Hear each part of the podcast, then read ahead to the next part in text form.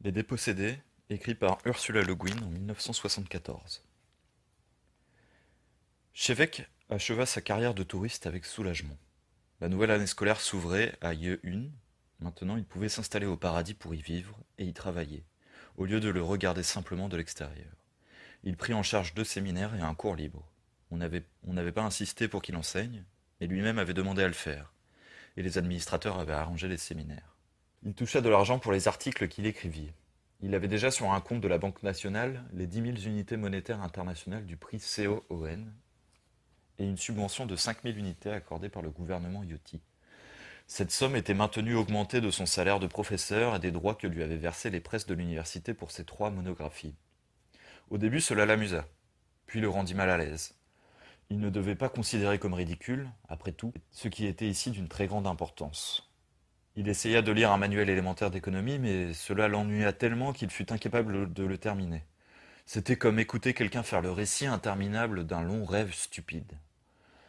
Il ne pouvait pas se forcer à comprendre comment fonctionnaient les banques et le reste, parce que toutes les opérations du capitalisme lui paraissaient aussi dépourvues de sens que les rites d'une religion primitive, aussi barbares, aussi élaborés et aussi inutiles. Dans un sacrifice humain à une déité, il pouvait au moins y avoir une beauté terrible et incomprise. Dans les des boursiers, où la cupidité, la paresse et la jalousie étaient supposées motiver les actes des hommes, même le terrible devenait banal. Chévec considéra cette monstrueuse mesquinerie avec dédain et s'en désintéressa. Il n'admit pas, ne pouvait pas admettre qu'en réalité, cela l'effrayait. Sayo Pae l'avait emmené faire des achats lors de sa deuxième semaine en Ayo. Bien qu'il ne désirât pas se couper les cheveux, sa chevelure après tout était une partie de lui, il voulait des vêtements et une paire de chaussures de style Ourasti. Il avait l'intention de paraître le moins étranger possible. La simplicité de son vieux costume le rendait véritablement ostentatoire, et ses grossières bottes de désert semblaient très bizarres parmi les chaussures fantaisistes des Yoti. Aussi Pae l'avait emmené, à sa demande, au boulevard Savetevnia, l'élégante rue marchande de Nyo pour lui trouver un tailleur et un chausseur. Cette expérience lui avait été si pénible qu'il essaya de l'oublier le plus vite possible. Mais pendant plusieurs mois, il continua à en rêver, à faire des cauchemars. Le boulevard Saetlevnia faisait trois kilomètres de long, et c'était une masse solide de gens, d'échanges, de choses, des choses à vendre et à acheter.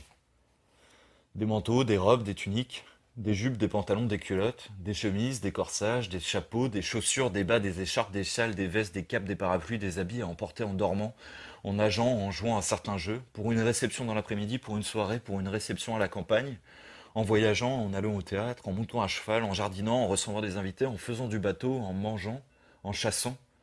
Tous différents, tous des centaines de coupes, de styles, de couleurs, de tissus différents.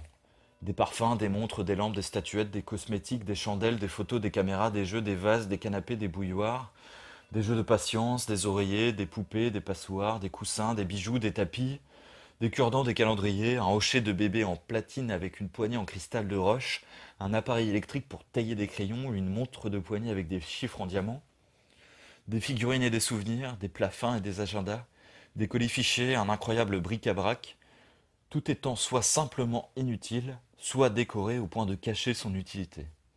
Des acres d'objets de luxe, des acres d'excréments.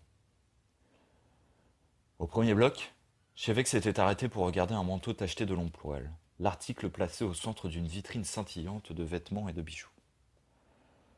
Ce manteau coûte 8400 unités avait-il demandé stupéfait, car il avait lu récemment dans un journal que le salaire de base était d'environ 2000 unités par an.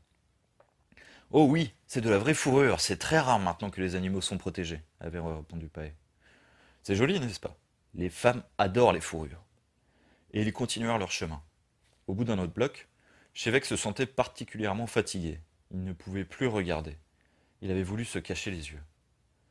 Et le plus étrange à propos de cette rue cauchemardesque était qu'aucune de ces millions de choses qui y étaient à vendre n'était fabriquée là. Elles y étaient seulement vendues. Où se trouvaient les ateliers, les usines? Où étaient les fermiers, les artisans, les mineurs, les tisserands, les chimistes, les sculpteurs, les teinturiers, les dessinateurs, les machinistes? Où étaient les mains, les gens qui créaient? Hors de vue, ailleurs derrière des murs.